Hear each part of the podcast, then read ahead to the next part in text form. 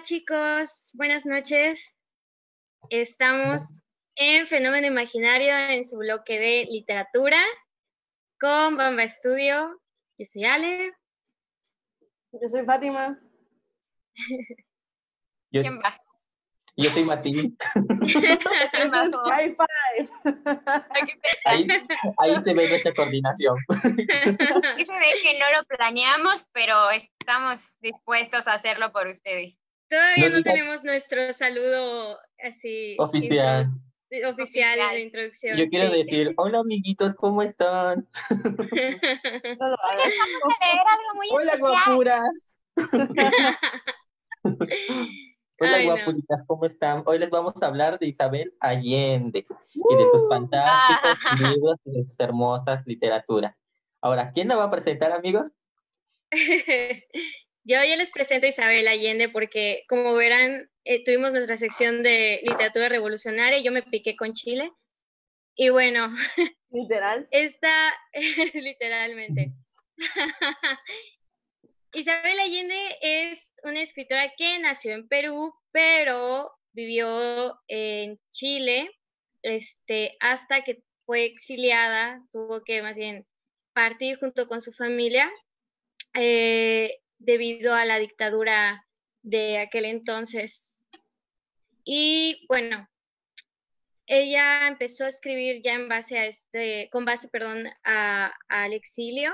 Ella era reportera, era reportera cuando estaba en Chile y cuando se va a Venezuela, intenta ir como que seguir con, con- con su carrera de reportera y ve que no es lo suyo, que no le gusta y pues empieza a escribir. Y tiene una, este, bueno, lo que es su obra, como ella dice, más inocente porque ella no sabía nada de, de literatura ni, ni tenía técnica para escribir, que es este, La Casa de los Espíritus. Sí, es así viene el título, ¿verdad? Sí. Sí. Este, y bueno, que yo la verdad no he leído la, la obra, no he leído esa novela, este, pero dicen que es muy, muy, muy buena, muy bonita, creo que tiene hasta una película. Este, y bueno, ella dice que escribió esa novela a partir de una carta que le escribía a su abuelo, que creo que ha- había fallecido o estaba por fallecer. Pero bueno, ya después de esto fue que dice, a mí me gusta escribir y sigue y sigue sigue escribiendo. Ella tiene como que este estilo que es muy personal a la hora de la escritura. Eh, dice que se le ha catalogado como que es muy autobiográfica, pero, pero ella dice que no, que ella se, para hacer sus personajes, siempre es como que piensa en varias personas que ya conoce y con un poquito de todos va construyendo construyendo sus personajes y sus historias. Este, y bueno, les vamos a hablar de distintas obras que sí hemos leído de, de ella. Este, pero en lo personal es una escritora que a mí me gusta mucho, creo que es muy apasionada, este, también muy, muy partidaria de empoderar a la mujer feminista y muy, muy humilde, muy realista, porque también se, se ha preocupado mucho por las crisis humanitarias, estaba muy metida en, en las Naciones Unidas con la FAO, este, tiene también una, mm, ay, e- es para ayudar a personas marginadas como un, ¿Una fundación? una ONG, ajá, una fundación, sí, porque no es una no gubernamental, o sea, sí es una fundación como tal, que se llama Paula, por, por su hija Su hija. Paula, que Martín yo creo que les va, les va a querer contar un poquito de ello, porque cuando yo entré a, a Bamba, creo que fue por ahí de la segunda noche de, de Bamba Studio, Este, Martín platicó sobre, sobre este libro de Paula. Y bueno, es una increíble persona y además está como, creo que tiene un premio como la escritora latinoamericana en vida más leída.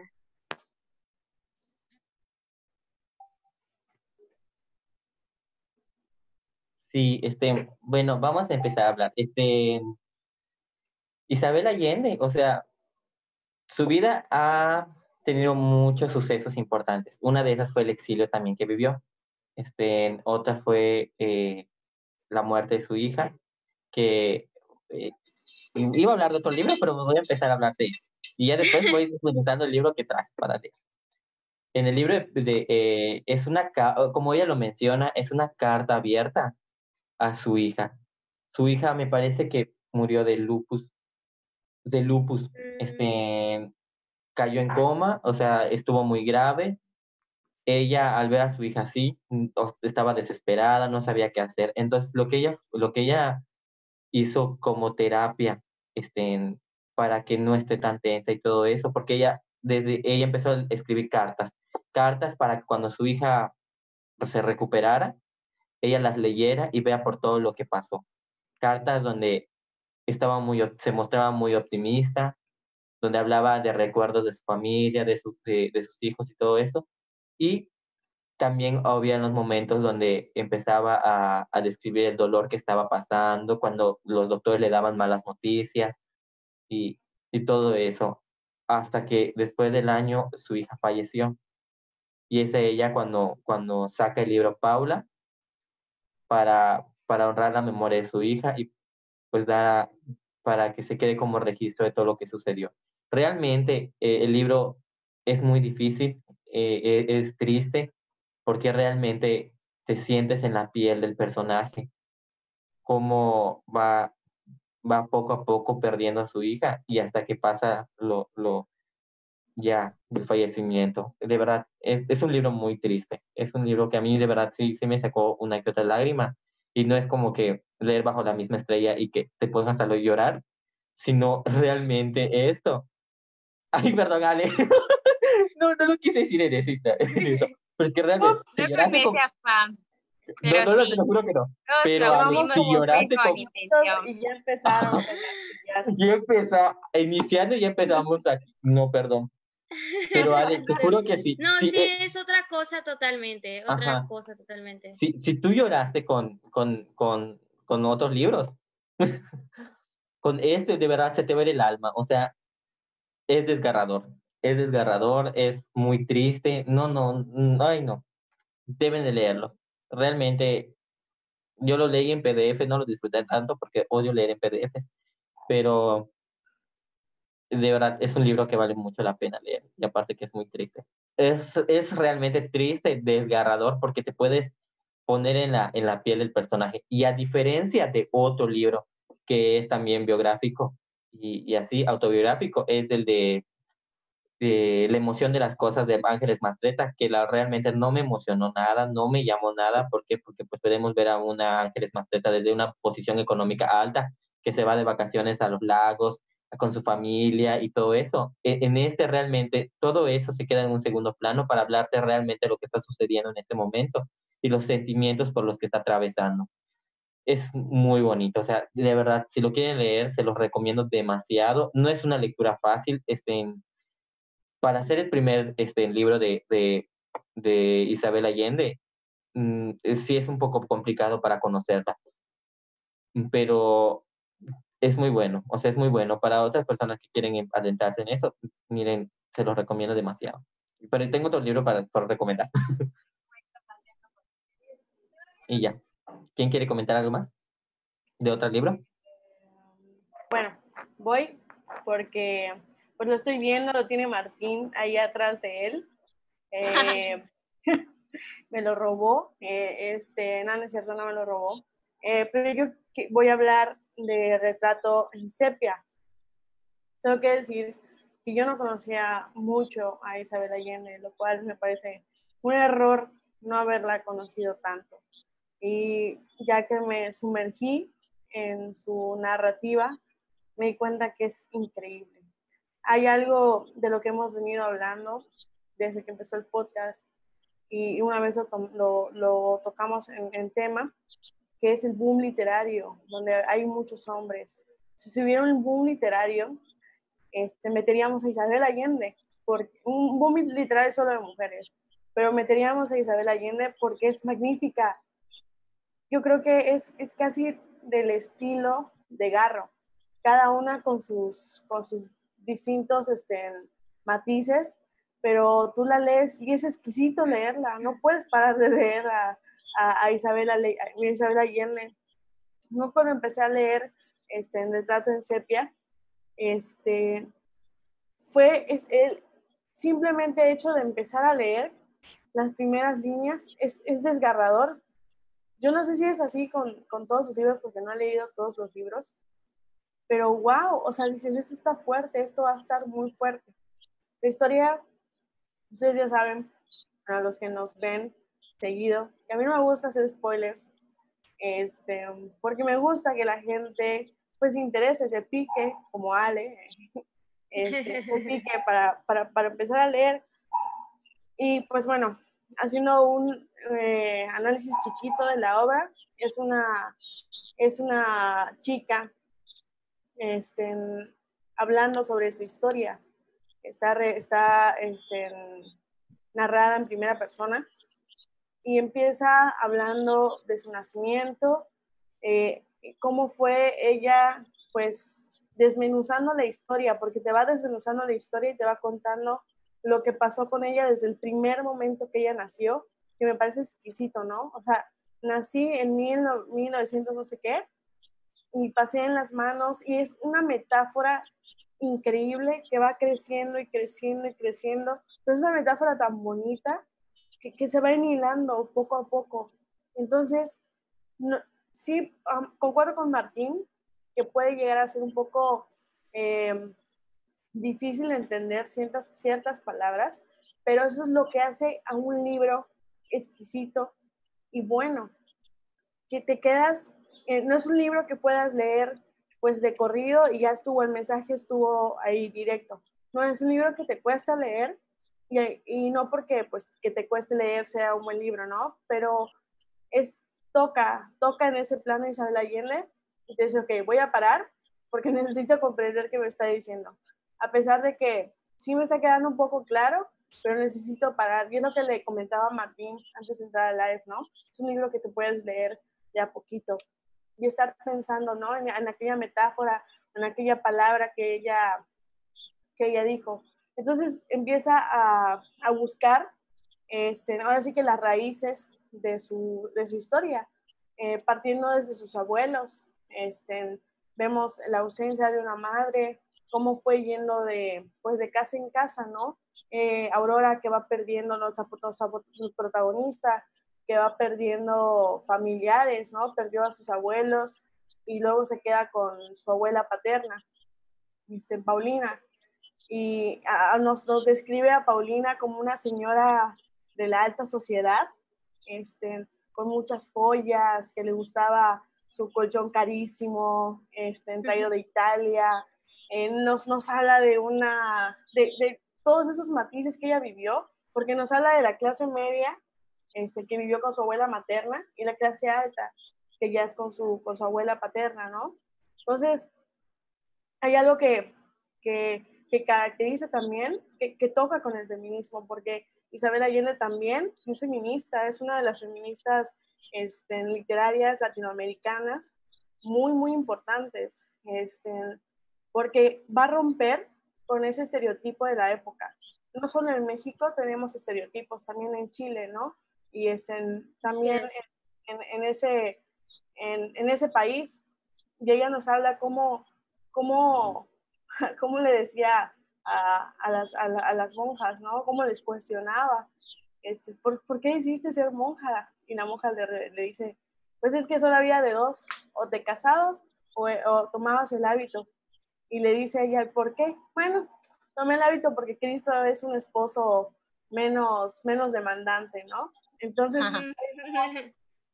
¿cómo va este, teniendo conciencia este, en Aurora de su vida, de todo lo que ha sido su vida, de todo lo que ha sido, em, pues, el ir y venir, pues, porque su vida ha sido así. Viajó a Europa, este, se casó, pero pues por ahí tuvo unas cosas, luego se volvió a enamorar.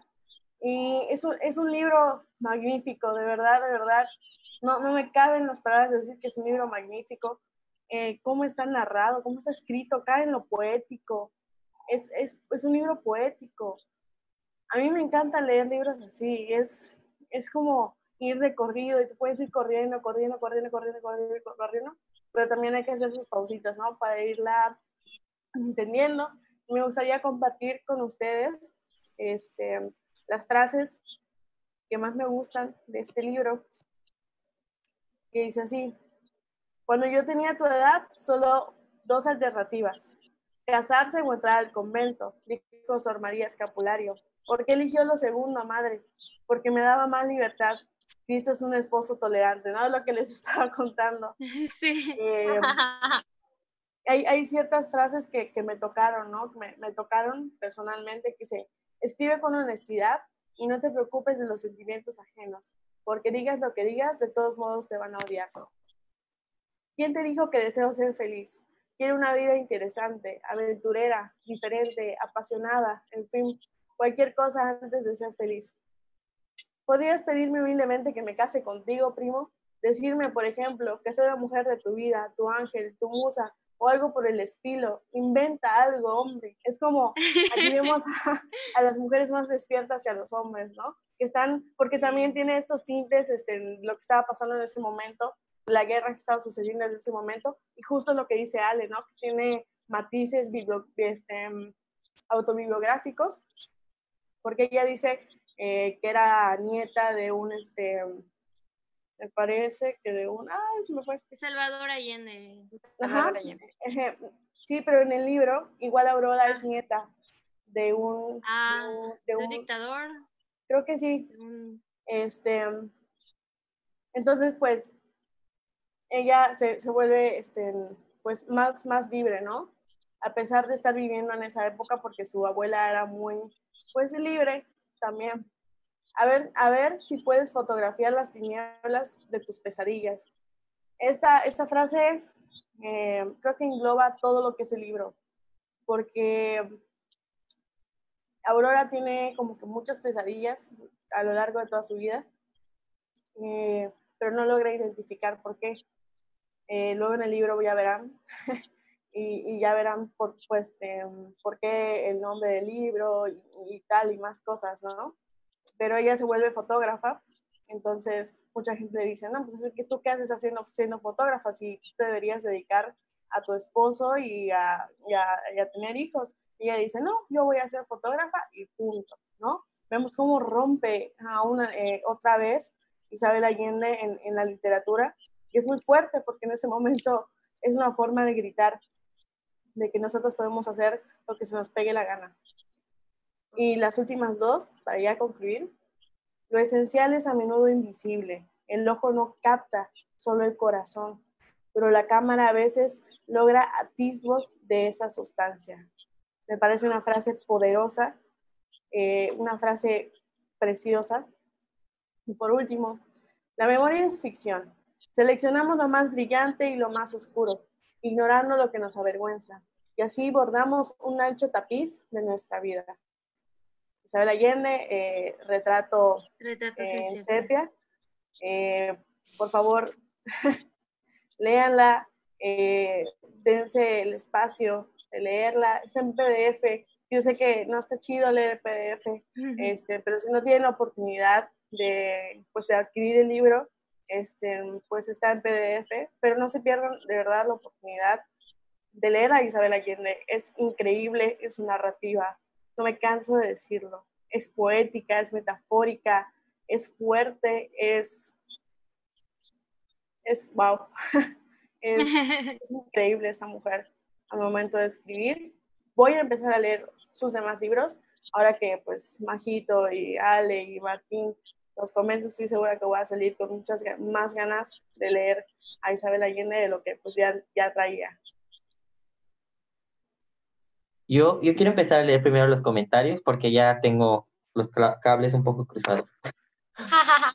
Nos dicen aquí, eh, Mario Dávila nos dice, algunas personas, no me incluyo, catalogan a Isabel Allende de ser una escritora de marketing. ¿Qué opinión tienen sobre el tema? Y otro comentario que también me gustó. Dice, JM Torres dice, Creo que Isabel Allende pretendió incursionar en el realismo mágico, aunque nunca alcanzó la perfección de Gabriel García Márquez. Vamos a dividir esos dos temas, papito. Ahorita, ahorita, vamos, vamos leve, vamos leve. Porque ya se levantaron todas de su silla. Vamos lento. Primero, yo, es mi opinión, es que Obviamente que cuando un escritor empieza a sacar libro tras libro tras libro, se les puede catalogar de, de ¿cómo se llama?, de, de comercial, porque ya empieza a escribir para que el público compre. Y lo vemos en todos los artistas, en todos. Por ejemplo, este, este, no me acuerdo cómo se llama el apellido de, de este pintor Chaires, que hace poco eh, hizo un zafarracho aquí en México porque, por su obra del Zapata feminizado. O sea, todos estaban así vueltos locos. ¿Qué empezó a hacer él? Producir en masa. ¿Para qué? Para alcanzar el boom que tenía. Después vemos en otros artistas también que, que empiezan a escribir solamente porque están para vender y así. Al crear todo eso, puede llegar a catalogarse de esa manera. Realmente, este, eh, lo vemos, o sea, lo podemos ver en todos lados. Por ejemplo, Lady Gaga que saca discos, este, Lana del Rey que saca discos tras disco tras disco, van a decir, ok, solo hace falta generar un dinero. No lo veo de esa manera, no sé ustedes, este, pero realmente yo siento que la artista, o sea, si está sacando libro tras libro tras libro, es porque realmente eh, eh, está trabajando demasiado, puede llegar a ser. Ciertamente muchos críticos han, dado sus opiniones acerca de sus últimas obras y no han, alcanzado eh, el poder que tenían sus historias anteriores. Puede ser también que al momento de estar escribiendo demasiado no alcance o ya no, o ya no tenga una historia tan fuerte como fue la Casa de los Espíritus, la Casa de los Espíritus, cuentos de Eva Luna, Eva Luna. Ahí podemos discernir en muchas cosas. Podemos verlo también con Laura Esquivel, que realmente también ella, o sea, sus últimas historias no me atraparon. Siento que es una escritora de un solo hit. Entonces, podemos hablar muchísimo de ese tema. Para mí, Yo creo realmente que, no siento que es marketing. Eh, a ver, Ale. sí, Ale. Sí, yo, yo creo que, de hecho, no me acuerdo quién decía que las catalogaba las tres como, como tal, a Laura Esquivel, Ángeles Mastreta y a Isabel Allende como, como escritoras comerciales.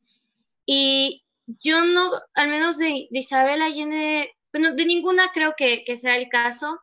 Isabel creo que este, intentó contar a través de, muchas historias. Quizás las primeras eran más personales, este, más hacia su vida y hacia lo que aconteció en ella, que, se inspiró a, a, crear estas historias, como tratar de decir lo que pasaba, lo que pasó en su momento a través de sus historias.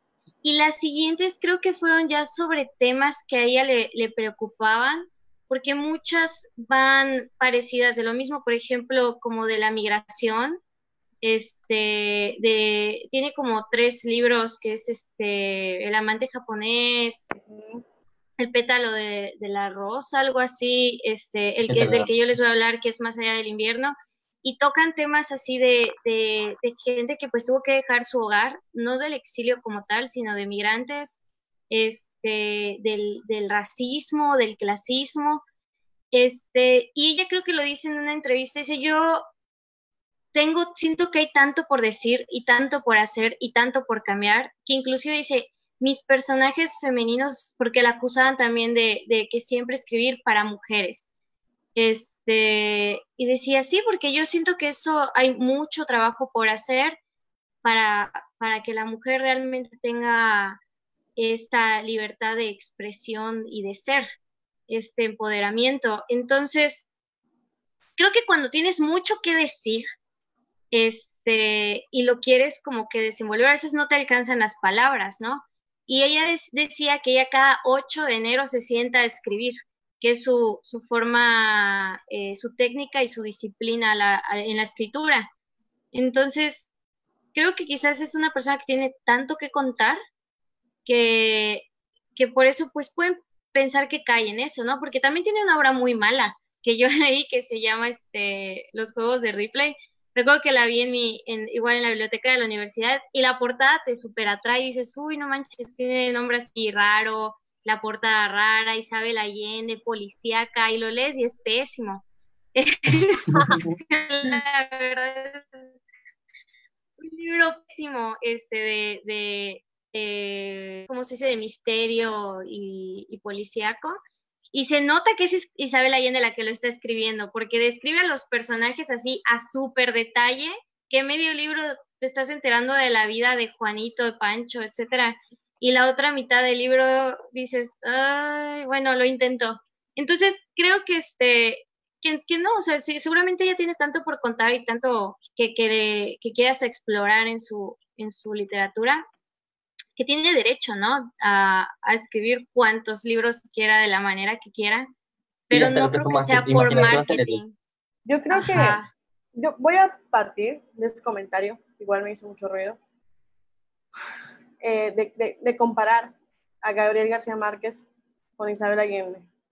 Si bien yo creo que empezamos o se empieza a escribir de una necesidad, Isabel Allende empezó a escribir de una necesidad de expresarse, de expresar el dolor que sentía por su hija.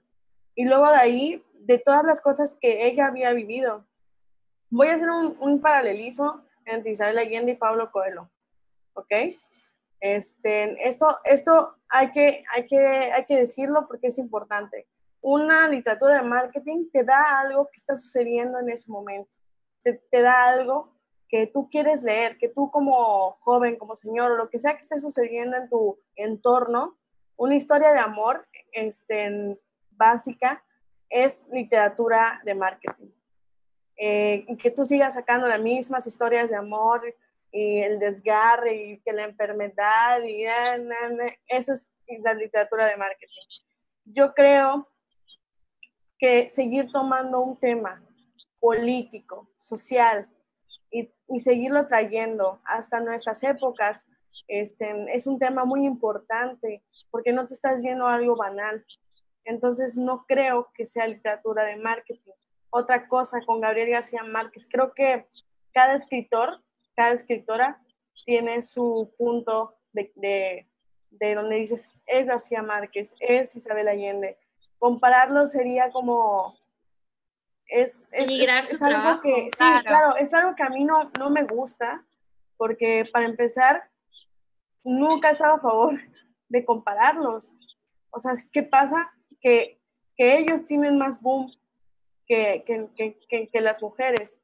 Si nos vamos a eso, pues ahora sí que, que Gabriel García, entonces Gabriel García Márquez o, o, o, Rulfo no le llegaba a García Márquez o, o Cortázar no llegaba a García Márquez, ¿no? O sea, es como que ponernos al tú por tú o como decir, no, es que eh, Allende quiso ser como Elena Garra, no, o sea, simplemente era algo que, pues estaba sucediendo y cada uno tiene su, su, estilo, su pluma, y me parece que, que, es un, quizá un error compararlos, porque yo también había leído reseñas donde se dice que intentó ser como que, como que una, como que algo, algo parecido a, ay, se me fue el nombre del libro de Gabriel García Márquez, ¿por qué se me fue el nombre?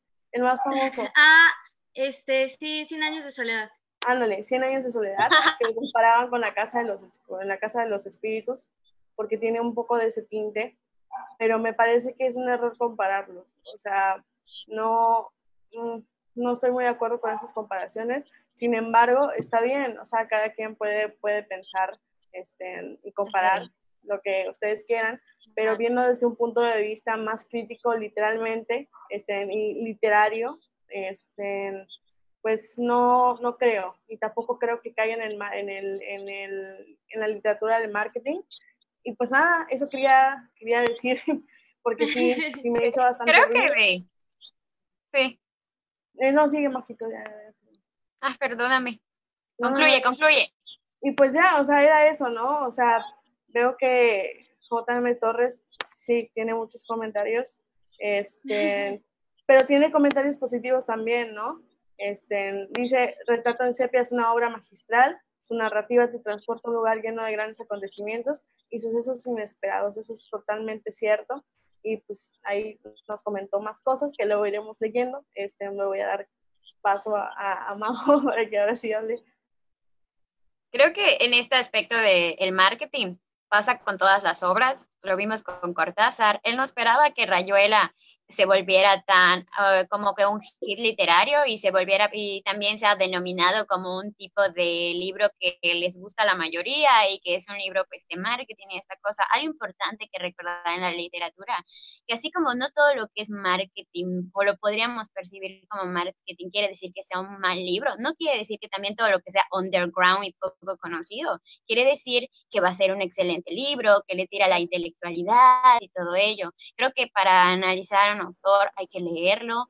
No, este, de siempre, siempre, y lo decimos siempre, hay que leer la obra de los autores. Eh, sí, tal vez a Isabel le han dado este, de publicaciones, ella ha sido muy prolífica publicando, eso es una ventaja. Sabemos que a veces cuando un, cuando un escritor empieza a agarrar curso y tiene los primeros libros, o sea, venden bien, ven que tiene, este, de, ajá, que es, están teniendo una ventaja, ¿no? En, entonces empiezan pues a generar más y dijeron, ah, bueno, su primer libro vendió, pues vamos a publicar otro y así y así, y tienen esta ventaja de poder publicar.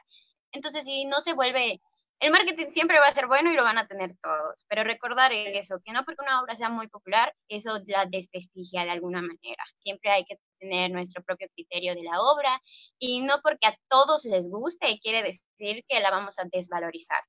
Entonces, este, creo que eso sí ya queda en opinión de todos, pero creo que no hay que ser un poquillo ahí snobs. Creo que yo le digo eso, snobs, pero sí creo que siempre leerlo y si nos gusta y le gusta a todos, pues está bien, lo comentamos entre todos, ¿verdad? Es mejor.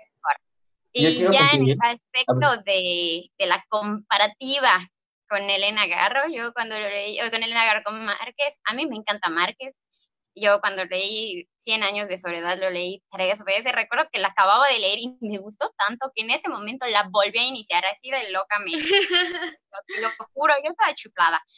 Eh, y me encanta el realismo mágico que maneja él. Pero, por ejemplo, yo leo este cuento que es el, este libro que es el que les voy a hablar.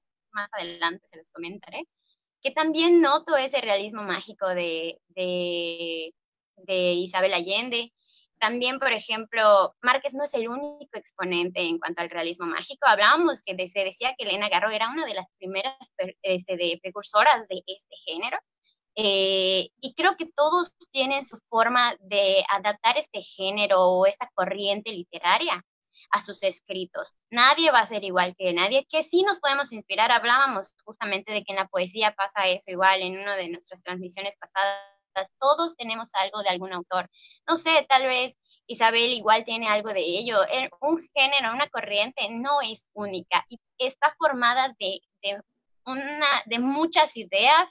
Hablamos, hay como igual ideas en cuanto a los círculos de las historias que crea Shakespeare, que solo hay unos tipos de escenarios y que de ahí se basan todas las historias, ¿no? Entonces, este tipo de cosas es importante mencionar que cada corriente se va formando de ideas de todos y se van alimentando, se van nutriendo y no es una copia, sino es, es una inspiración, por decirlo claro. Esa, es la palabra.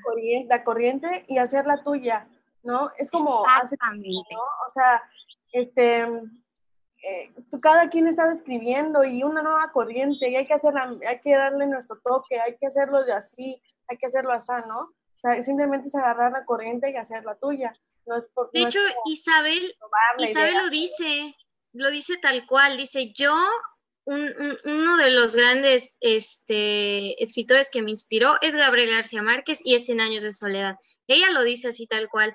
Y cuando le pidieron un consejo, dice, oye, ¿qué recomiendas tú para, para las personas que quieren empezar a escribir o que están escribiendo? O sea, ¿qué recomendarías a, a alguien que quiere ser un escritor. Y dijo que lean mucho, que escriban mucho, que se creen el hábito de escribir. Y entre esos consejos dice, y que se acerquen a sus maestros o a aquello o, a la literatura que los inspire, ¿no? Dice, si te gusta este tal escritor, eh, aprende cómo, qué, qué, escribe él, cómo lo escribe, o sea, para que tú le des tu, tu propio estilo. Entonces, es válido que te inspires de, de algún otro escritor. ya te, te, lo dice, ¿no? No vas a plagiar, o sea, no, no vas a escribir lo mismo en otras palabras, o sea, no, o sea, simplemente si te gusta el realismo mágico, vas a escribir realismo mágico a tu manera, si te gusta este, las novelas de misterio a tu manera. Es, eso, ¿no? Pero pues es válido que, que creo que, a la mayoría le pasa, ¿no? Que leí tal cosa y me inspiró a, a hacer algo, a escribir algo. No necesariamente el mismo género tampoco. Sí, yo, yo quiero comentar algo. Este, aquí, para terminar ese, ese, ese tema, por ejemplo, aquí dice J.M. Torres, recordemos que hay corrientes literarias, en estas corrientes hay géneros. Y, por ejemplo, eso realmente es cierto, porque, porque dentro de un género literario, todas las obras que estén encasilladas en ese no van a ser iguales, pero van a tener alguna similitud o pueden tomar ciertas, ciertas características. No quiere decir que se estén copiando una con otra. Y, y en, cuando tratamos de comparar una obra con otra, yo sinceramente, este, yo siento que es desvalorizar otra obra. O sea, es tratar de, de quitarle méritos a una. Y por ejemplo, siempre ha habido este, e, eso, de que a las mujeres siempre se les, se les compara. Este, lo vemos con Elena Garro, como estaba mencionando, siempre se les ha, siempre ha estado en la sombra de, de, de Octavio, Paz. Y no, o sea, ¿quién empezó con el realismo mágico? ¿Quién fue de las precursoras del realismo mágico? Este, en Elena Garro, y nunca se le ha dado ese, e, ese nombramiento.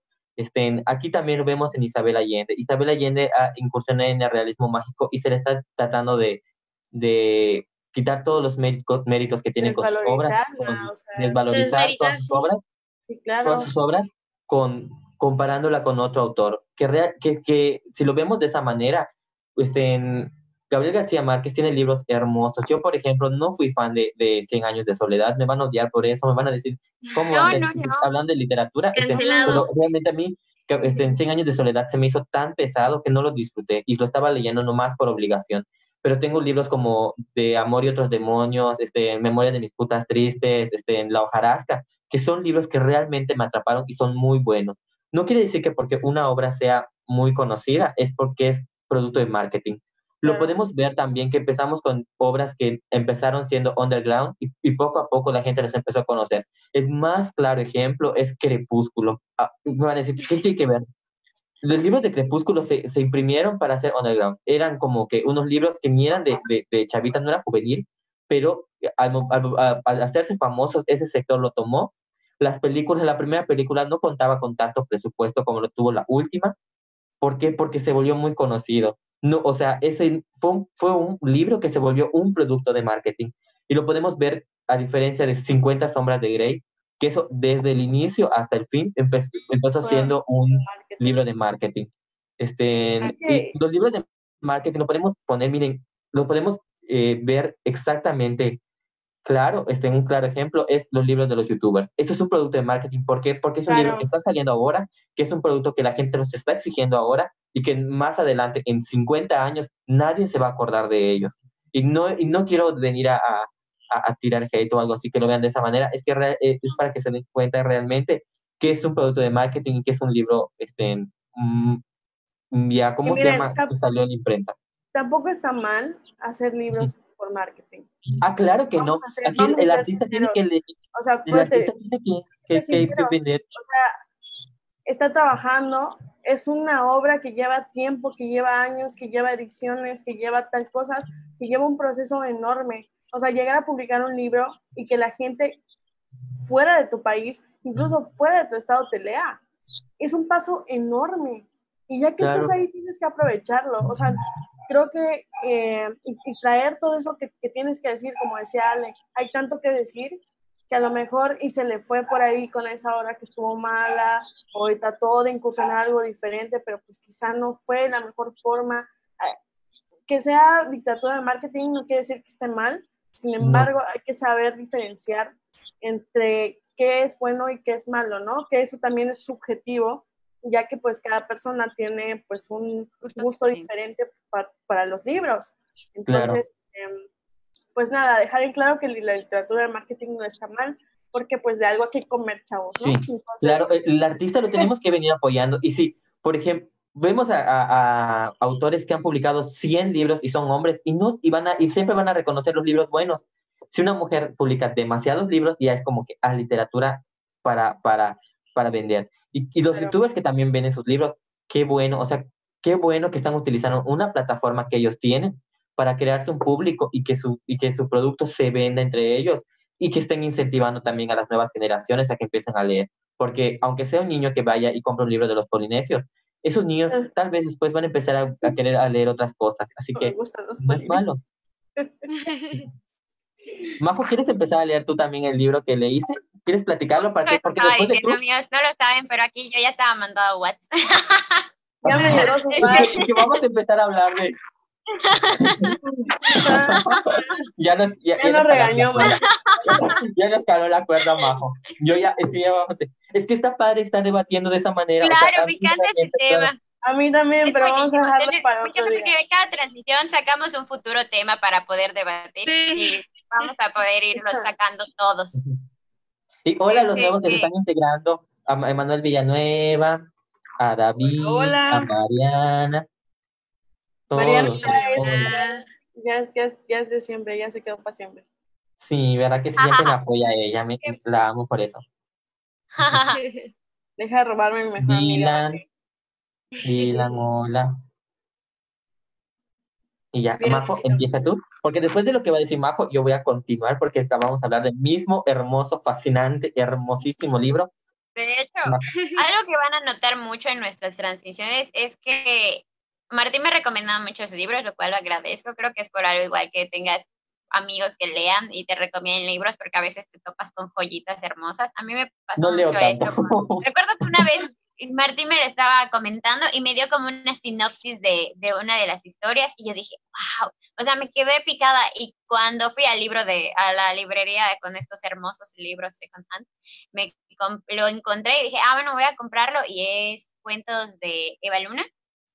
Eh, volvemos a lo mismo, estos son varios cuentos que tienen diferentes protagonistas, van hacia diferentes eh, historias cada una, pero me encantó. Algo que puedo decir es que, ah, me encantó. Cuando lo empecé a leer, eh, desde la primera historia te cautiva, de hecho, la primera historia fue de mis favoritas, está entre mis favoritas, y se llama Dos Palabras. Creo que tiene esta forma de redactar, bueno, al menos en este libro, que tú como mujer te pones en los, en el- en los, en los pies de, de cada personaje. Y ella retrata mujeres con de diferentes aspectos, pero que en cada una tú puedes encontrar algo de ti en ellas. Y es lo que me encantó. Tienen unos finales así que no te esperas y tiene una forma, hasta podría decir yo, muy seductora de escribir. No en todos, pero en algunos. Eh, hay unos que sí son de origen muy triste, la verdad, que tienen unos finales que son bastante desgarradores y hay unos que son muy picarones, que reflejan una mujer más con un enfoque más sexual y ese es como que ese es, es el centro de ese personaje, ¿no? Eh, por ejemplo, este de, de Boca de Sapo, que es una mujer que, que estaba, era una sola mujer que convivía con 40 hombres en una, en una, ¿cómo se dice? Era como, eran puros trabajadores y solo ella estaba disponible como mujer. Pero no te la muestra como una mujer débil, sino como una mujer deseada entre todos ellos, pero que también era consciente de lo que ella quería, de lo que ella aceptaba y cómo vivía sin tapujos y vivía su sexualidad de una forma libre, ¿no? Entonces ella crea estos personajes sin tabús, crea estos personajes fuertes, que dices, wow, también Isabel, no creo que sea solo este de, como decían, no recuerdo quién lo mencionó, pero que decían que solo escribía para mujeres. Yo creo que son historias que fascinan a cualquiera y de verdad cada una de ellas te enseña algo diferente y creo que las mujeres tal vez se identifiquen más con estos cuentos, la mayoría de ellas son mujeres protagonistas, pero es muy, muy bueno. Igual, yo no lo sabía, pero este libro, cuando estábamos en la carrera, la maestra Angélica siempre la mencionamos en estos, ojalá y algún día nos vea. Saludos, ojalá un día nos vea. Ella nos dio a leer. Un día la tenemos eh, que invitar. Oye, Sí. sí, con, con literatura erótica. Invítenla, sí. Sí, Sí, súper sí. ella se pinta sola.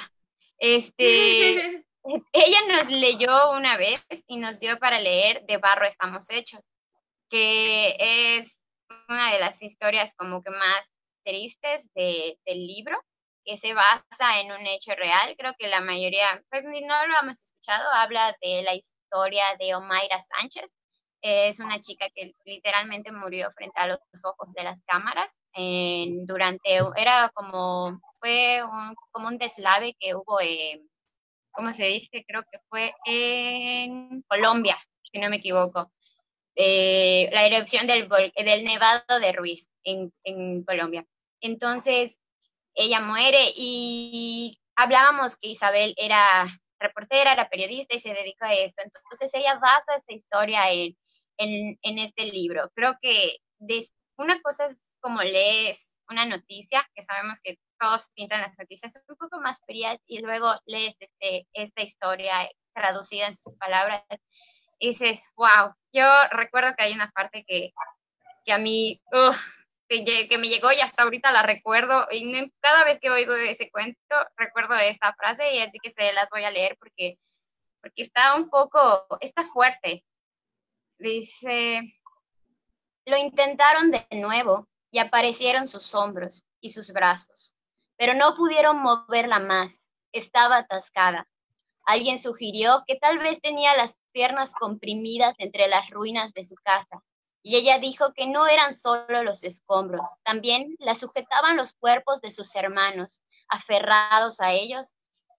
Y es hasta que no lees el contexto, el contexto de la historia, ella literalmente estaba sumergida en el barro. Y como, como ella dice que son sus hermanos las que no la dejan salir porque están aferrándose a ella. Oh, de verdad, es, un, es una historia que, que es muy fuerte, es muy, muy fuerte. Luego lees el, el hecho real y te llega, de verdad, no imaginas cómo, cómo habrá pasado. O sea, es desesperante, es frustrante y cómo ella lo va retratando. De hecho, eh, el protagonista aquí, el que, lo, el que vive como ese es, el, es otro reportero, no olvide, olvide, el nombre ahorita, creo que es Rafael, no me acuerdo muy bien. Eh, pero de verdad es una historia muy desgarradora, así como es, yo creo que este libro a mí me encantó por la, o sea, es muy complejo. Tiene historias que abarcan demasiados aspectos. Así como les comentaba que esa historia me encantó porque era picarona, era divertida, tenía, no sé, tenían esos tintes, ¿no? Que, que cuando los terminas de leer te dan una emoción. Y luego lees esta. Entonces, creo que fue un libro muy, muy completo que a cualquiera que lo lea le va a encantar. De verdad te sientes identificado con los personajes, todos y cada uno tiene, o sea, y no solo retrata a una mujer, habla a muchas mujeres, de hecho hay una que se llama Niña Perversa, igual está buenísima la historia y de verdad yo recomiendo mucho este libro, agradezco que Martín me lo haya dicho léelo porque de verdad es muy, muy, muy bueno. Y aquí es donde te das cuenta que Isabel no es marketing, amigos, ella, ella es poder. Sabía lo que hacía. Yo voy a seguir hablando la línea con la que estaba María José, porque de verdad, Sí hay dos libros que a mí me llaman demasiado y siempre los digo y el primero van a saber quién es porque de ese no salgo. Es el de Mujeres de Ojos Grandes de, de Ángeles Maceta y el segundo es eh, Cuentos de Baluna de Isabel Allende porque los dos son este, en cuento corto, pero con pocas este, en hojas te atrapan demasiado. Es un libro que para empezar a leer, tanto esos dos, los recomiendo demasiado. De hecho, ahorita estaba buscando el libro para que yo lo ponga aquí de fondo.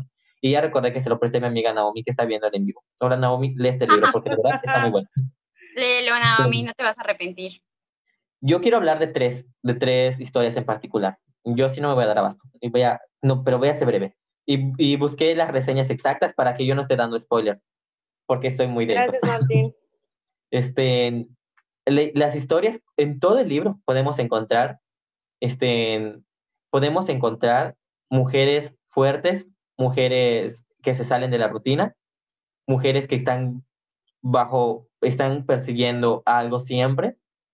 El primero que les voy a leer es, eh, ah, y algo que se me había olvidado, dentro del libro, y Majo, no me acuerdo, a ver si me, si me refresca la memoria, pero dentro del libro hay historias que se entrelazan.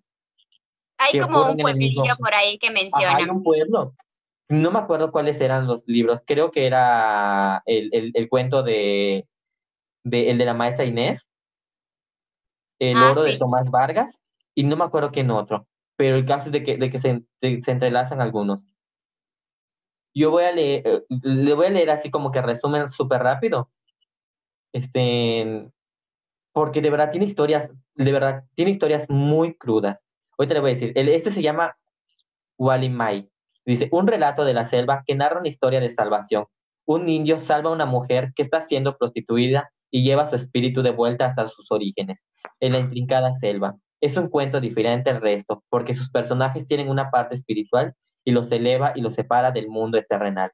O sea, es una historia que ocurre en la selva de un indio, no me gusta decir esa palabra, pero bueno, un indio que, que es tomado preso por soldados y dentro de ahí descubre que tienen como, un, como una casa, una choza, donde tienen a puras mujeres atadas y solo utilizan para, satisfacer sexual, para satisfacerse sexualmente.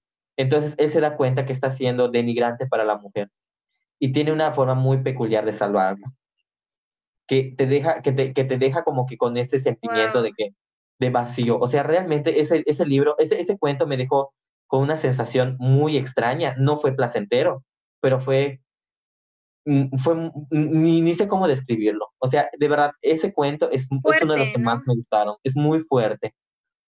También hay otro que se llama Lo más olvidado del olvido. Dice, no, no era esta, perdón, es este, te les digo, pero, o sea, cada una tiene, tiene, tiene muy, muchas historias. Por ejemplo, el de Barro, como Barro estamos hechos, ya no quiero mencionarlo porque, Majo ya lo, ya lo, ya lo mencionó, es muy crudo también. O sea, tú estás ahí en ese momento, estás, estás viviéndolo con ellos. Por ejemplo, hay otro que se llama Si me tocaras el corazón. Y suena un nombre así que dices, oh Dios mío, me va a arrancar así una lágrima. Y es todo lo contrario empieza de una forma tan bonita y después se torna algo espeluznante, porque realmente, o sea, dice así, les voy a leer la sinopsis, dice, nos narra la historia de Amadeo Peralta, un matón rudo y pendenciero, encuentra casualmente a Hortensia, una joven atrasada de, de 15 años que toca el salterío y la seduce. Después de un mes de loca pasión, se cansa de ella y la mantiene 47 años encerrada, al, al cuidado de una india que se lleva la comida hasta que accidentalmente unos niños le encuentran y es rescatado de su encierro. O sea, es un tipo nefasto que se enamora de una chavita, la engatusa, se la lleva con él y después de un mes se aburre y, y la mantiene en su sótano toda su vida. Se enamoró de ella, pero ya no quería estar con ella. Entonces, cuando, cuando tenía ganas de verla y así, se va, la ve un rato y se quita. Después, por la misma condición en la que vivía, su piel se empieza a tornar este, con hongos, se le empieza a caer cabello, se empieza ve la niña que sale en rec, así. Entonces, es, una, es una historia muy desgarradora. Y cuando desarrolla síndrome de Estocolmo, así, terrible. Y ella, ella, ella, se le había olvidado cómo hablar, o sea, ya, ya, ya no sabía, ya no sabía qué onda con, con la vida. Entonces, de verdad, o sea, tiene, tiene, tiene historias muy buenas. De verdad, este libro es uno de los mejores que he leído yo por eso defiendo mucho Isabel Allende, porque este libro me cautivó, me enamoró completamente de su escritura. Es, es ágil, es de fácil, de, de, de así lo, lo, analizas pronto, lo, lo, lo digieres rápido. Este, e, es, muy, es muy bonito, de verdad. Si van a leer un libro de Isabel Allende, les recomiendo muchísimo este. Y también hay otro que realmente no me acuerdo el nombre, que es de una, de, de una, de una pareja que, que, es separada. Lo separan y la llevan al, al, internado a la niña. Entonces, ella está destinada a casarse con, con alguien. Y, y ella, y, y, y, el chavo ese que según está enamorando, ay, no quiero decir según porque voy a dar spoilers, le empieza a mandar cartas. No, no les spoilers porque lo dice esto. Le empieza a mandar cartas. Sale del convento, se encuentra a con su primo, es con su primo que, que se tiene que casar. Y, y ella está enamorada de él porque las cartas este, Ay, sí, esa historia fue... todas las palabras que él utiliza, toda, toda, todo el sentimiento que él trae, los pone en su carta. Y cuando ella, y cuando ella lo conoce, descubre que es, que es realmente diferente. O sea, no es lo que ella leyó en las cartas. no es, no lo, spoiler, lo, lo, veo venir, lo veo venir. Y ya, y ya, y, ya. o sea, Y, ya, no es lo que esperaba ella. Y ya, y ya. Pero es muy bueno, esa es la conclusión. Es igual, es muy, muy bueno. por, por detrás. Gracias por pararlo. tiene, tiene, o sea, tiene historias para todos, tiene historias muy buenas, otras no tanto, pero hay otras que de, de plano te quedas con que, guay, ¿qué acabo de leer?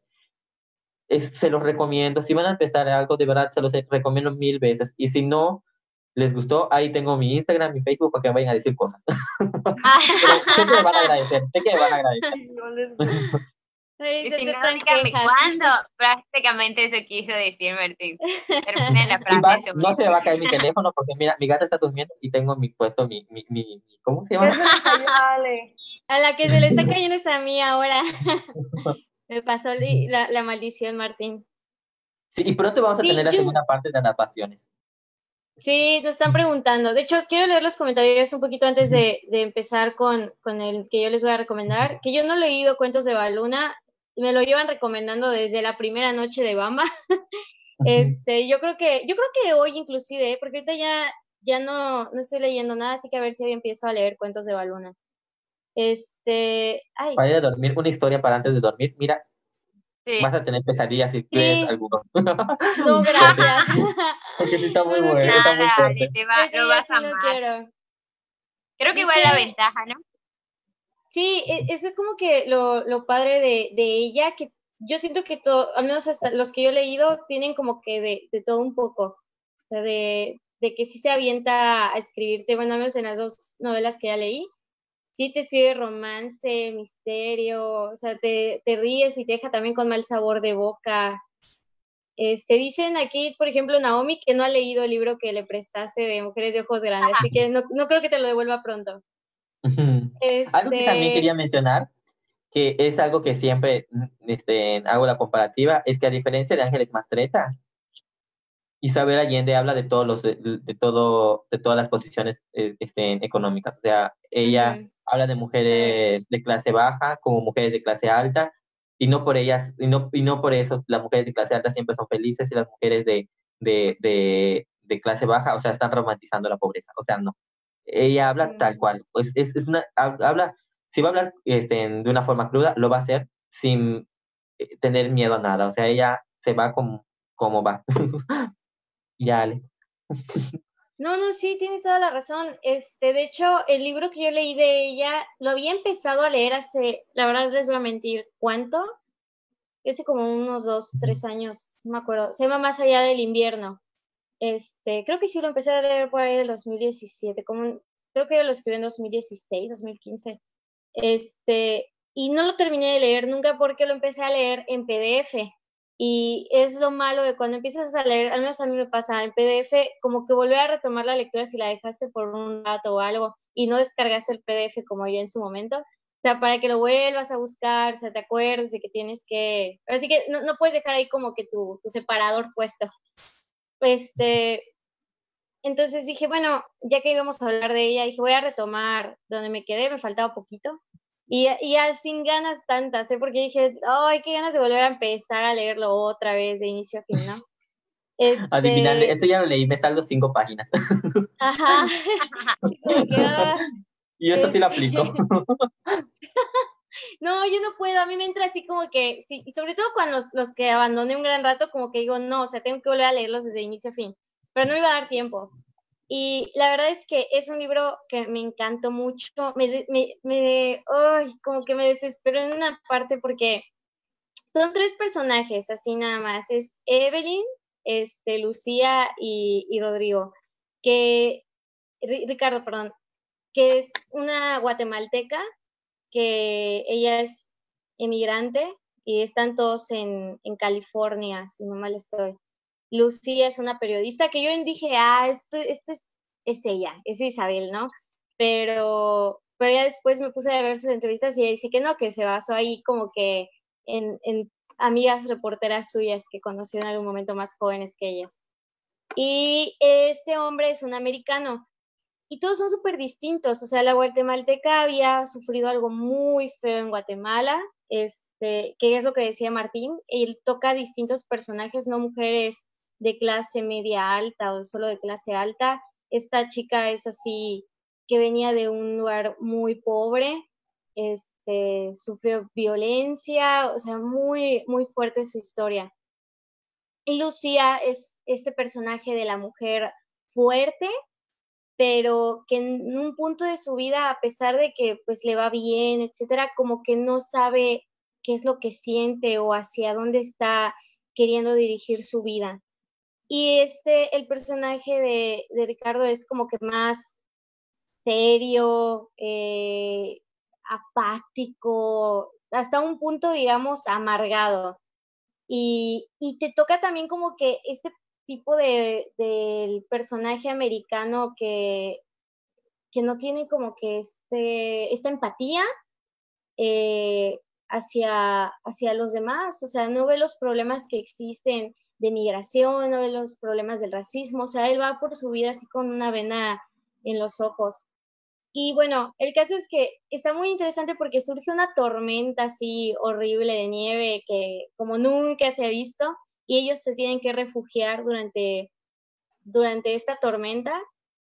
y luego pues pasa, pasa algo que no les voy a spoilear, que es así, o sea, e, es, es donde entra esa parte misteriosa que tiene Isabel, que creo que yo quiso hacer con el juego de replay, este, de meter un problema, de meter un problema de vida o muerte, este, pero que en este libro la verdad lo disfrutas mucho. Y entonces empieza, aquí lo importante de este libro y que me encantó, porque pues yo estudié relaciones internacionales, creo que no se los había comentado acá en el, en el podcast, este, y pues es esta parte humana, esta parte de tener solidaridad con las personas.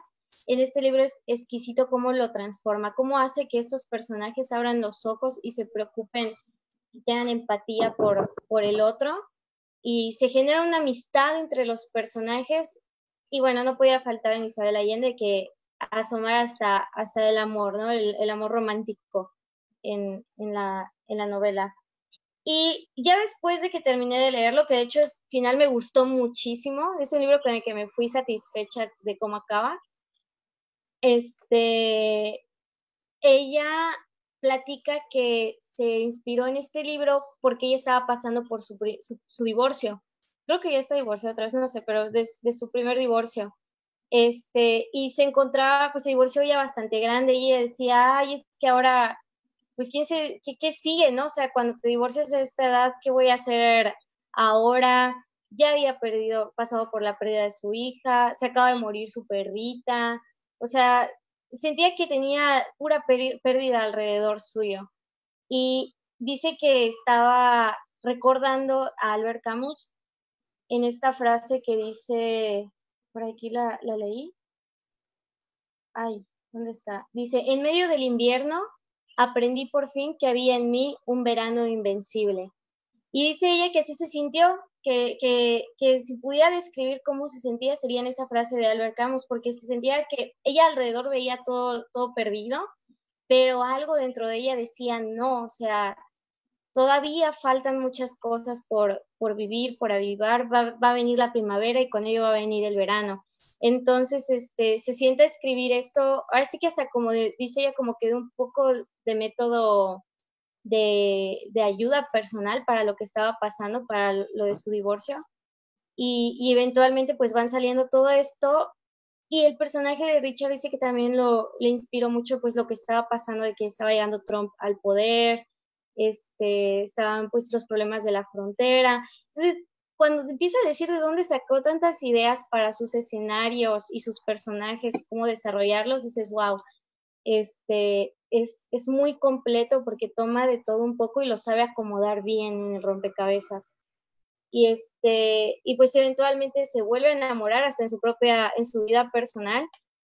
Y siento que ella dice que no, ¿no? Que no trata como que de poner tanto de su vida luego allá, pero ella su vida ha sido muchos acontecimientos inesperados, de todo, de todo. Entonces creo que inevitablemente lo, lo, pone ahí porque a sus personajes les pasan cosas que no te esperas, que estaban en un lugar y se tienen que mover al otro lado del mundo. Entonces, este libro, la verdad, es fácil de leer. Yo lo, yo lo leí muy, muy fácil, más allá del invierno.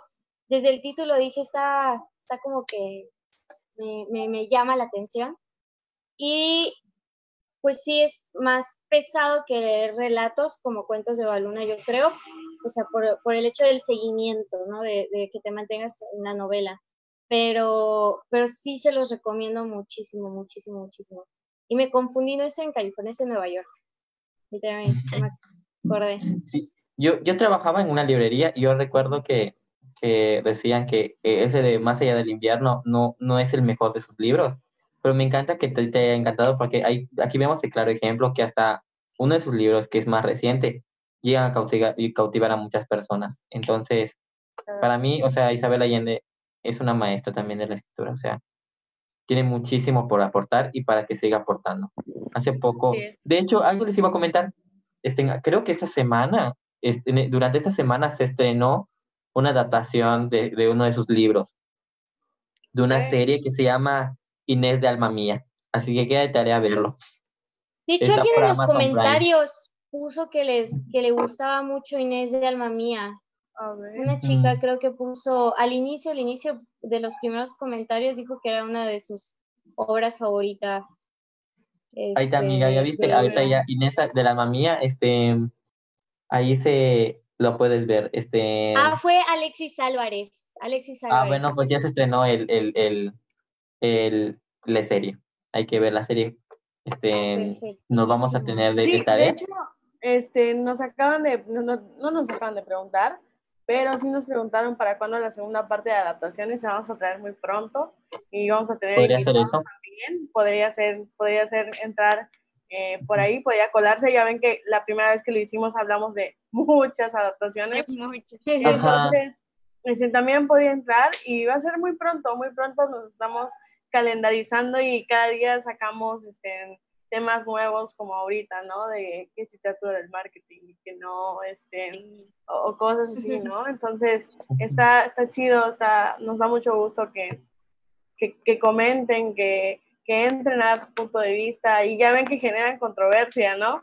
Como hoy, que generar una controversia, este, pero está bien, este, este espacio es para, no solo para hablar de los, de los libros, sino también para crear una comunicación con ustedes y pues salirnos un poquito de todo esto que está ah, filosofar igual, y filosofar y sumergirse, darse un chapuzón, que literalmente leer a Isabel Allende es nadar en, en su narrativa. Eh, es, es increíble, como ya lo repitieron cada uno de ellos. Este, y creo que es el vivo ejemplo, ¿no? Como decía Martín, estamos hablando de libros muy antiguos libros actuales que atrapan a la gente y que siguen atrapándola y que pues tenemos el placer de tenerla todavía en vida. Este, tiene sus 70 años por ahí, pero pues son de las pocas escritoras que tenemos en vida todavía y eso está increíble. Hay que, hay que aprovechar esos, esos momentos. Y ella es fabulosa, ¿eh? Este, si quieren, busquen, tiene hasta un TED Talk donde habla, de hecho, exactamente sobre envejecer. Este, y te dice que, que lo hagas con, gusto, que envejecer, sí, sí, sí envejeces físicamente, pero que, te seas apasionado, que hay cosas en las que, en, que todavía puedes hacer este, con, con pasión y con gusto y con la edad que tengas. Y sus entrevistas son muy buenas.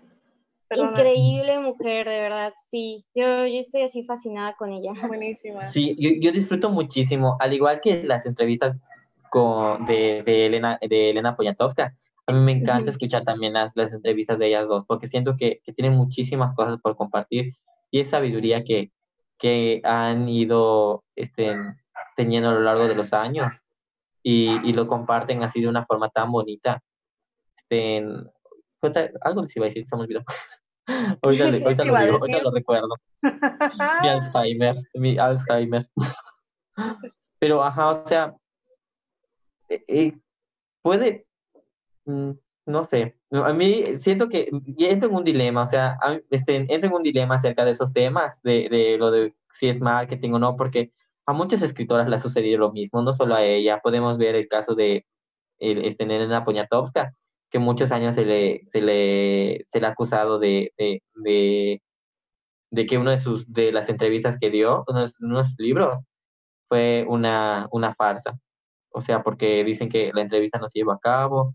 No recuerdo con quién, con quién, con quién, con qué, con qué escritor fue. Este, y, y sí es cierto, este, ya me, ya me llegaron, ya me, ya me, ya me, ya me pasaron el dato. mis, mis otras amigas que, que, que son mi cerebro ahorita porque yo estoy bien ido. Este, ahorita estamos, ándale, en la página de, de Bagma Studio, estamos realizando un festival. En el festival vamos a tener muchas cápsu- cápsulas de literatura. Vamos a tener invitados, vamos, estamos viendo si les tenemos otro podcast invitado, que me parece que sí.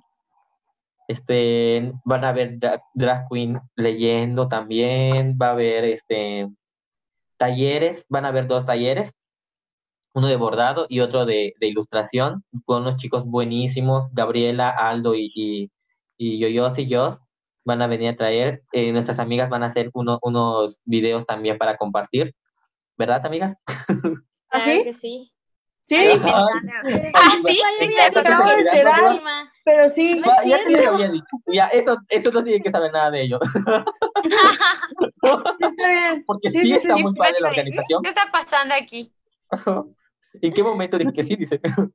No, todo, todo, todo, todo, todo eso que estamos realizando es con el fin de ayudar a una gatita. Una gatita que me rompe el corazón porque está viviendo afuera de un Oxxo cerca de mi casa. Entonces, cada que puedo, la- le doy, le llevo a dar comida y todo eso. Y de hecho, apenas hace ratitos me habló la, la muchacha de la organización con la que estoy viviendo y ya se la van a llevar. O sea, ya la voy a llevar a que esté resguardada. Y desde ahí vamos a sacarla ya de la calle y todo, vamos a tener rifas vamos a tener cinco ilustradoras que van a estar entregando, o sea, van a estar regalando, van a estar donando una, una ilustración. Van a haber 10 números por cada ilustradora y aparte mi amiga Alejandra hacer algo así porque eh, aquí, aquí en mi pantalla ella está a mi lado. Este, mi, alega- mi amiga este, Alejandra este, nos va a regalar uno- unos premios también, que todavía no sale eh, la dinámica. Vamos a tener dos giveaway, uno para Facebook y uno para Instagram. Ya me, ya me pasaron. En el, de, en el de Facebook vamos a tener premios muy buenos. Van a haber este, postres, ilustraciones, este, unos recuerditos y unos pines, pin así para ropa. Y del, el de Instagram también vamos a tener este, postres, este, ilustración, stickers y, y llaveros también. O sea, va a estar, o sea, va a estar muy padre. Vamos a tener dos YouTube, una youtuber, perdón, una youtuber, este, en algo grande aquí de Yucatán, este, Michi Pacheco. Vamos a tener a Diamantino Bárica, que es un, es un escritor, este, en- escritor, este, en drag queen, que ha escri- escrito para libros de perversiones de atorrantes escritores. Vamos a tener chicos de literatura este, maya. Vamos a, o sea, estamos, de verdad, estamos trabajando para que todo esto salga lo mejor posible y para que ustedes tengan este, algo para, en que entretenerse ese fin de semana. Es este ocho- sábado 8 y domingo 9 de, de agosto. A partir de las 11 de la mañana se va a empezar a programar los videos y todo, durante todo el día en las redes de Bamba Studio van a empezar a ver dinámicas. Eh, con uno- el cierre del festival lo vamos a tener aquí, este, con, con nuestro podcast. Vamos a tener este, otro podcast invitado. Y también vamos a tener un concierto, un mini concierto, que en eso estamos trabajando. Así es, Eh, estamos trabajando. Sí, estamos trabajando arduamente con ese, Sí. con ese concierto, este, acústico, un concierto acústico de mi amiga María José. Ay, no, no digas era. Era sorpresa, y lo siento, María José, es promoción. y dice, dice bajo, ay, Dios mío, todavía no sabemos si sí, no quería que digas mi nombre, dice. Pues ya está comprometida, ya se dijo, está Mira, grabada. mira, ya está grabado, María José. Está grabada, está van a- aquí. Ya me quedé como. Fátima. ¿En qué momento? Y así de cosas. Ustedes pueden ir a la página de muy Mama Studio. pendientes de las redes. Todos lo estamos haciendo con mucho cariño, con mucho amor. Ay, me siento Les va a bien. encantar, amigos, va a Parece linda gatita. Sí, de verdad que sí, está muy linda. Y creo que está embarazada. Todavía tengo que llevarla al veterinario para que veamos si sí, sí está. Y así de cosas. Vamos a dar nuestras conclusiones. Ya para cerrar este bloque. A ver, ¿quién quiere empezar? ¿Quién alza su manita? ¿Quién dice yo? No, al dedazo. Al- analizó. maestro.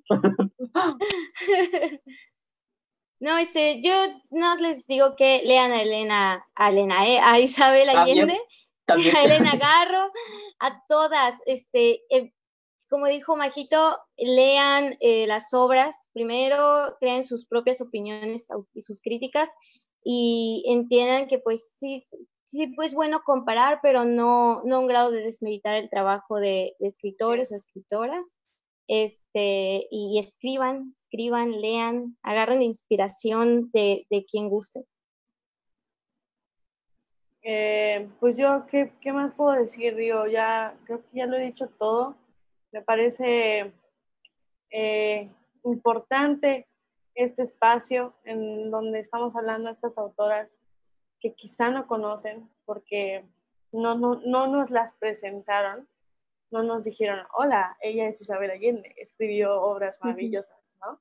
Este, y sí, es un espacio donde hemos dejado muy claro que queremos que se alce la voz de la mujer como escritoras, porque tenemos escritoras latinoamericanas increíbles, consumir literatura este, femenina, que no es solo para, para mujeres, sino también es para hombres, porque la literatura es universal, Es universal. es para mujeres, hombres, eh, lo, que, lo que quieras, es, es, para, es, para, es para todos. Entonces, extenderse la oportunidad de leerla y, y de, ahora sí que visitar otros escenarios y otros horizontes y transportarse a Chile un ratito, a todos estos escenarios que, que son esporádicos, que son este, sorprendentes y, y de pues llorar un poco con, con, con Isabel.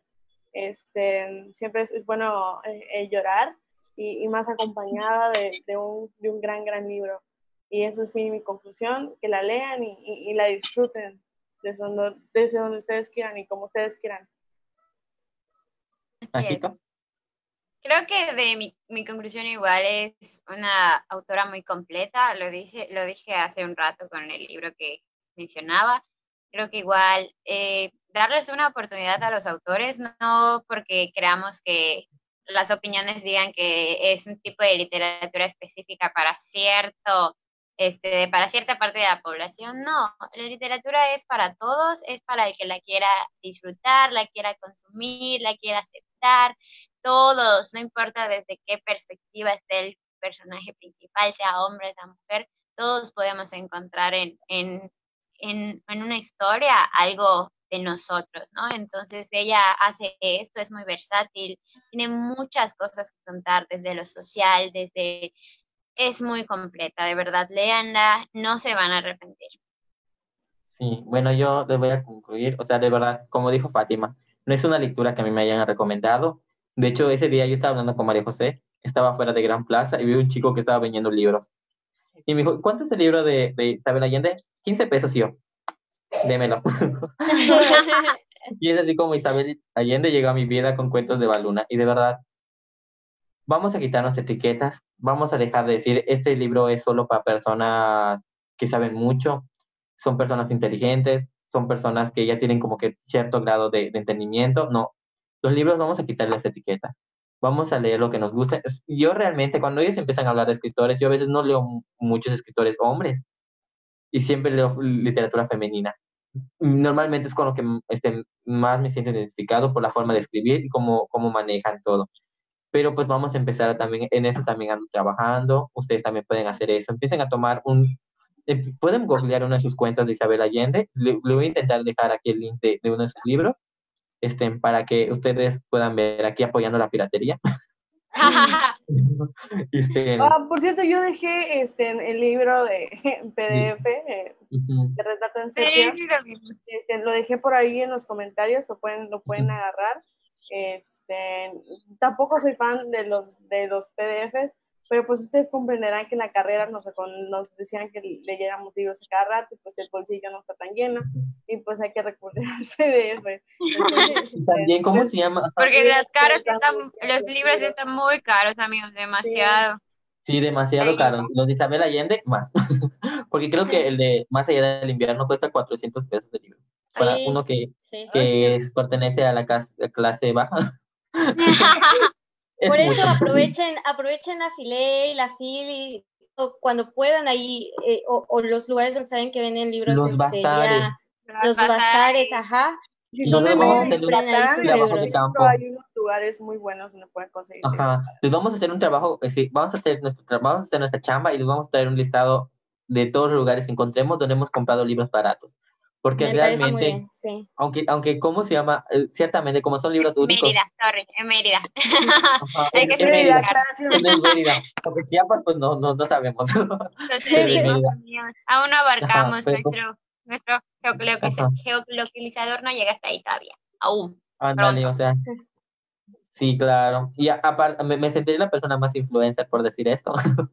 Pero sigan dejándonos sus recomendaciones porque nos dan, este, nos va- dan más ideas para hacer más libros. Porque ahorita se me acaba de Y uno nos dejó de- Juan Villo, de Juan Vilorio, si no me equivoco. Vía, vía Toro. Estaría muy padre, igual Juan Vilorio, sí. Y lloro. Ah, Villoro, Villoro. Sí, Ah, o sea, Bueno, chicos, ya- nos-. Sí. Ya nos vamos, estamos ahí pasaditos de tiempo, pero eh, nos sigan en nuestras redes de Fenómeno Imaginario, Bamba Studio, eh, bambameet.meet en Instagram para que no supieran los anuncios del festival, no supieran el festival. Fenómeno Imaginario tal cual en todas las redes sociales, Facebook, Instagram, Spotify, YouTube. Y también a los que estuvieron con nosotros, Libros al Aire, Cultura Homónima, eh, creo que, que por ahora han sido todos nuestros invitados, pero les vamos a traer más, más, más cosillas. Y Estamos nos vemos trabajando el ello. próximo domingo. Adiós. Me encanta Chao, estar aquí con ustedes. Adiós. Claro, a mí me encanta estar con ustedes. Igual. Igual. Y Lori, muchas Ay. gracias por los comentarios bonitos. Sí, Lori. Corazones para todos. Te queremos, Lori, Lori y Kike, los queremos mucho.